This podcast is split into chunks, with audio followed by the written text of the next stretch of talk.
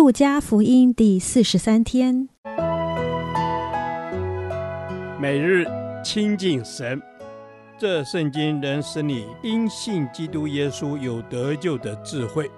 但愿今天你能够从神的话语里面亲近他，得着亮光。路加福音十三章十至十七节，安息日的怜悯。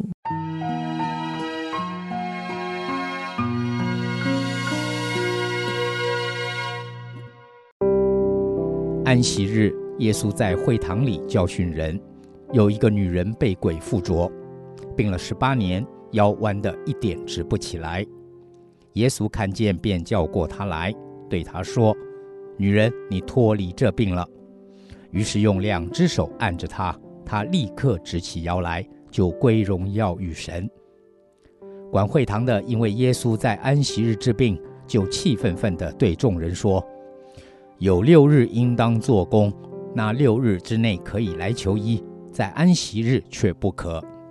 主说：“假冒为善的人呐、难道你们个人在安息日不解开槽上的牛驴牵去饮吗？况且这女人本是亚伯拉罕的后裔，被撒旦捆绑了这十八年，不当在安息日解开她的绑吗？”耶稣说这话，他的敌人都惭愧了。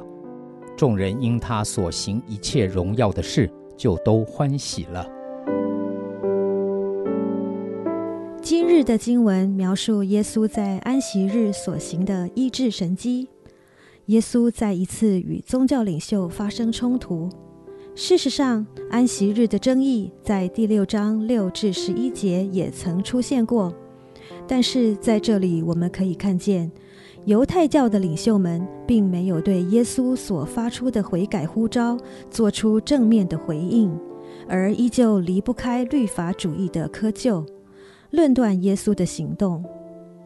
对耶稣而言，他从不教导人废弃旧约的规条，相反的，他宣称自己来是要成全律法。因此，耶稣的行动与教导是为要帮助人从外表的谨守律法，讨神喜悦，转变成从内心掌握律法精义，以信心倚靠神的态度。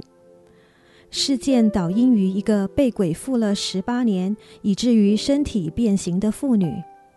她的疾病和女人的身份，势必让她在当时的文化下受尽歧视与冷漠的对待。但是她仍在安息日敬虔地来到会堂敬拜神。这是值得我们学习的榜样。我们是否常常把自己封闭在容易受伤、虚弱的心灵世界？一有风吹草动，就退到自己的安乐窝，不再愿意走进人群与人互动？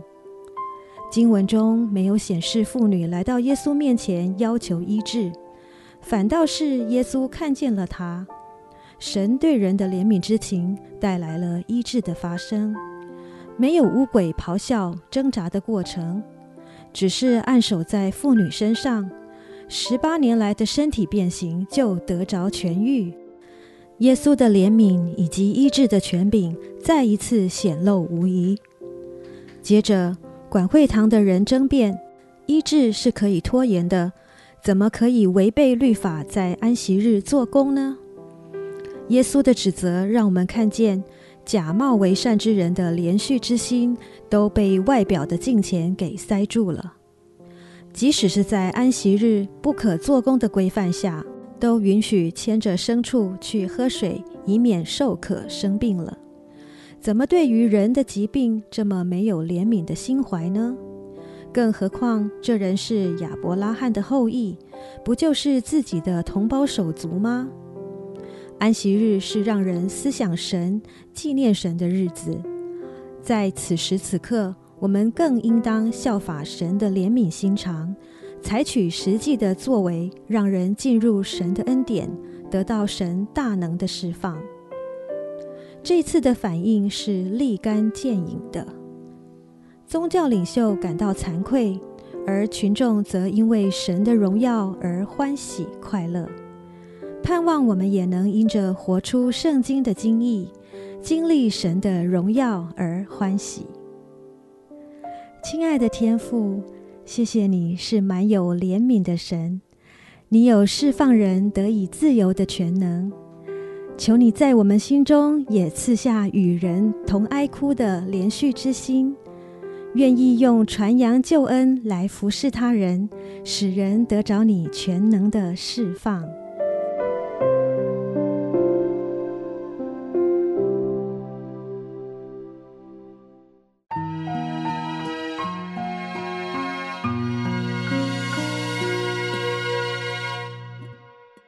导读神的话。路加福音十三章十六节，况且这女人本是亚伯拉罕的后裔，被撒旦捆绑了这十八年，不当在安息日解开她的绑吗？阿门。是的，这女人本是亚伯拉罕的后裔。主啊，是我们要在主你的面前寻求，我们要成为你的后裔，因为你的后裔。可以承受住你国度里面的福。阿门。主耶稣，我们要承受你国度里面的福。主耶稣，这个女人本是亚伯拉罕的后裔。主耶稣，但被撒旦捆绑了这十八年。主耶稣，求你帮助我们。你的救恩是没有假期的，你圣灵的提醒也是全天候的。哦，主耶稣啊，就求你帮助我们，让我们能够时时的享受你那个为我们解开捆绑的救恩。阿门。阿门。主啊，是的，你是。呃，完全律法的主，你不是单单的给我们律法，你也教导我们要爱跟怜悯。谢谢主耶稣，你是怜悯我们的主，因为你说这女人被撒旦捆绑了这十八年。哦，主啊，你怜悯我们在撒旦的权势下，主啊，我们有十八年的时间。愿施恩的主耶稣，你松开我们生命的绑，好叫我们可以重新。回到主你的救恩当中，阿门。主耶稣，我要回到你的救恩当中。主耶稣，好叫我们得享那永恒的生命。虽然魔鬼撒旦，虽然黑暗肆意的攻击，但是主耶稣，你的怜悯在我们的当中，只因我们单单的信靠你。主耶稣，我们信靠你，你就救我们脱离那罪恶的捆绑。我们感谢赞美你。主耶稣，是的，我们要脱离那罪恶的捆绑。主耶稣，当我们称为呃是神的儿女的时候，哦，主耶稣，我们就不被撒旦给捆绑。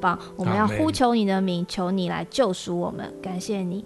是我们要呼求的你的名，让你来救赎我们，因为你说当在安息日解开他的绑。哦，主啊，他有我们身上的捆绑，在安息日的时候，主啊，当我们进入主你安息的时候，我们享受你释放我们生命里面恶者撒旦的捆绑。我们这样祷告，奉主耶稣基督的名，阿门。耶和华。我将你的话藏在心里，直到永远。愿神祝福我们。